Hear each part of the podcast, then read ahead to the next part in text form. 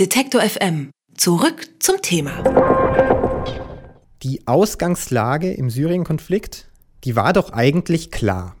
Aufständische wollen den Diktator Bashar al-Assad stürzen. Dann kam da so eine internationale Koalition dazu, die diese freie syrische Armee, wie sie sich dann genannt hat, unterstützt beim Sturz des Diktators. Dann war da noch der Kampf gegen den Islamischen Staat und vor ein paar Wochen dann der Angriff der Türkei auf von Kurden kontrollierte Gebiete in Syrien. Blicken Sie noch durch? Ich habe noch was für Sie. Am Samstag dann hat die israelische Armee zwölf Ziele in Syrien angegriffen und dabei auch iranische Stellungen bombardiert. Zuvor hatten syrische Verbände einen israelischen Kampfjet abgeschossen. Moment mal. Israel? Iran? Was diese Länder jetzt im Syrien-Konflikt zu suchen haben, das erklärt uns der Nahostexperte Udo Steinbach. Guten Tag, Herr Steinbach. Schönen guten Tag.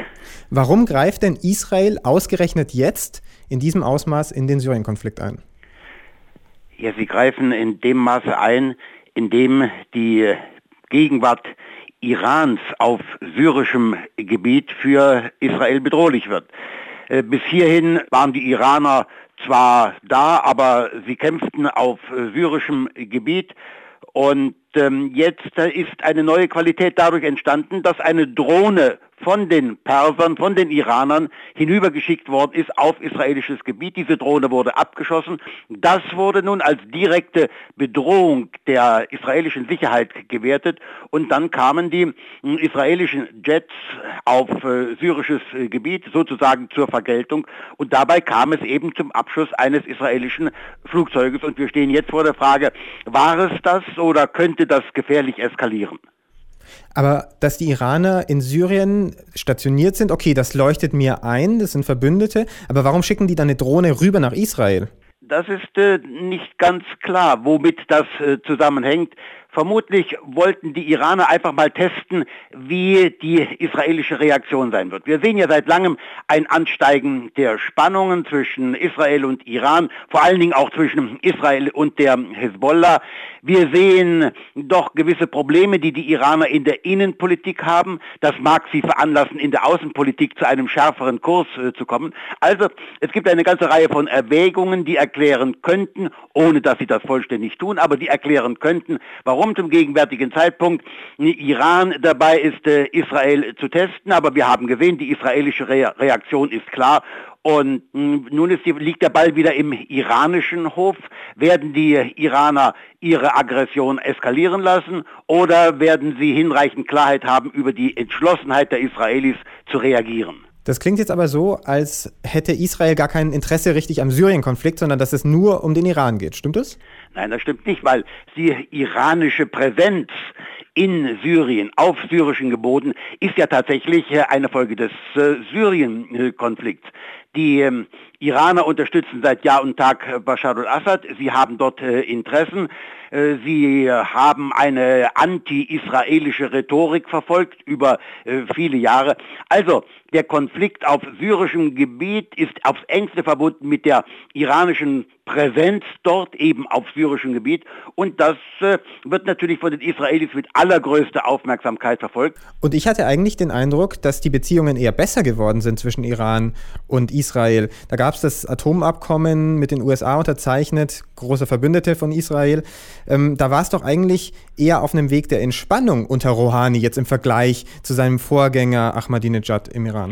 Nein, das ist äh, wohl ein unzutreffender Eindruck, den Sie äh, da haben. Denn das Atomabkommen ist ja von Israel nie wirklich akzeptiert worden. Herr Netanyahu hat immer wieder gefordert, dass es Nachbesserungen geben soll.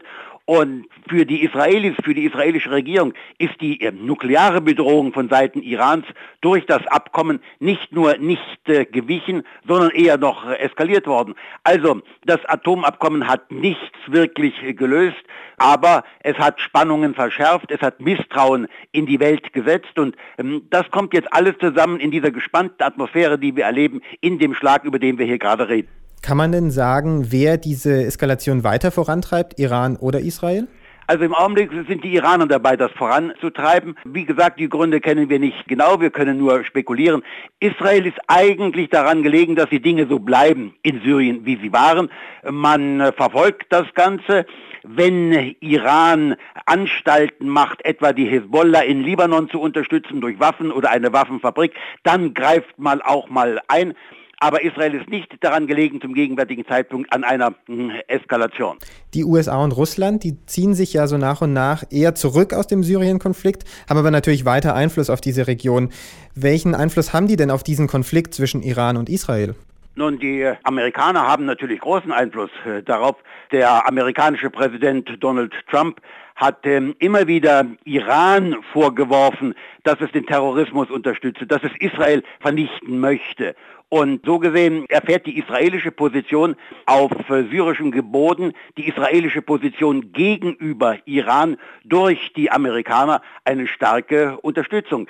Was die Russen hm, betrifft, so sind sie ihrerseits Verbündete Irans und versuchen sich für den Augenblick herauszuhalten. Also, da entsteht ein Missverhältnis. Russland hält sich heraus, die Amerikaner könnten involvieren, was natürlich dann auch wieder bedeutet, ähm, dass die Wahrscheinlichkeit, dass aus diesem kleinen Konflikt, aus diesem begrenzten Konflikt ein größerer Konflikt werden könnte, wächst. Sie haben jetzt die Rolle Russlands angesprochen. Die halten sich doch auch deshalb raus, weil sie so ein bisschen zwischen den Stühlen stehen. Einerseits hat Putin ja ein gutes Verhältnis zu Netanyahu, andererseits ist er verbündet mit Assad und mit Iran. Könnte in dieser Stellung zwischen den Stühlen nicht auch die Chance liegen, dass Putin vermittelt? Ja, natürlich. Putin könnte vermitteln, Putin könnte vor allen Dingen eben die Iraner auffordern, ihrerseits in Syrien sich zurückzuhalten. Das könnte er tun, das hat er bisher nicht äh, getan. Er könnte Bashar al-Assad äh, auffordern, zu einer politischen Lösung zu kommen. Das hat er bisher auch nicht getan. Also in der Tat, äh, Putin spielt eine, äh, eine Rolle, die schwer zu definieren ist, aber die ganz eiskalt darauf gerichtet ist, den Einfluss Russlands zu erhalten gegenüber Bashar al-Assad, gegenüber den iranischen Verbündeten und zugleich sozusagen die Position der Amerikaner prekärer zu machen, schwieriger zu machen. Und das tut er im Augenblick, indem er sich aus dem kurdischen Konflikt heraushält. Die Kurden und die Amerikaner im Norden Syriens stehen gegeneinander. Zwei NATO-Mächte stehen gegeneinander, die Türken und die Amerikaner. Also das ist ein gewagtes, ein riskantes Spiel. Da könnte er auch mal die Fäden aus der Hand verlieren. Aber im Augenblick äh, ist Russland die Macht, die das Geschehen am Boden, auch das diplomatische Geschehen, noch dominiert wenn man ihnen so zuhört und versteht, wie diese ganzen Fäden sich immer mehr ineinander verstricken und zu eigentlich sehr, sehr schwer lösbaren Knoten werden, dann denkt man, Iran und Hisbollah haben doch recht, wenn sie von einer neuen strategischen Phase sprechen, die jetzt angebrochen ist.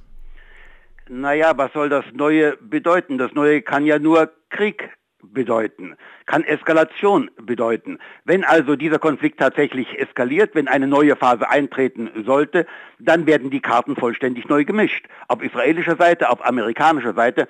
Und ähm, das ist ein sehr riskantes Spiel mit offenem Ausgang für alle Beteiligten.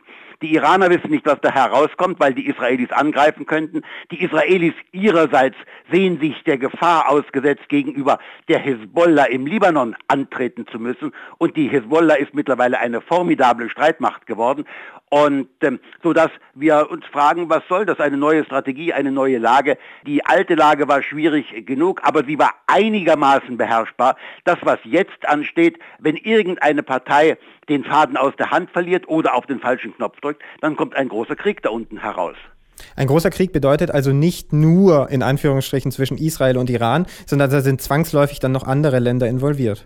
Da ist die ganze Region involviert und möglicherweise eben auch die internationale Gemeinschaft. Wenn ich von der ganzen Region spreche, dann spreche ich auch von Saudi-Arabien. Saudi-Arabien hat sich ganz eng mit den Israelis ins Bett gelegt in den letzten zwei, äh, drei Jahren gegen Iran. Das heißt, ein Krieg zwischen Iran und Israel würde auch einen Krieg zwischen Iran und Saudi-Arabien bedeuten. Und dann natürlich, was Syrien betrifft, da haben wir die Amerikaner, wir haben die Russen, wir haben unterschiedliche Interessen. Dann könnten auch tatsächlich die Amerikaner und die Russen involviert werden. Für wie wahrscheinlich halten Sie es, dass eine der Konfliktparteien den Faden aus der Hand verliert oder auf den Knopf drückt? Also die Chancen stehen 50, 50. Im Augenblick kann ich noch kein wirkliches Interesse erkennen, mal auf einen falschen Knopf äh, zu drücken. Aber wie gesagt, die Dinge sind offen.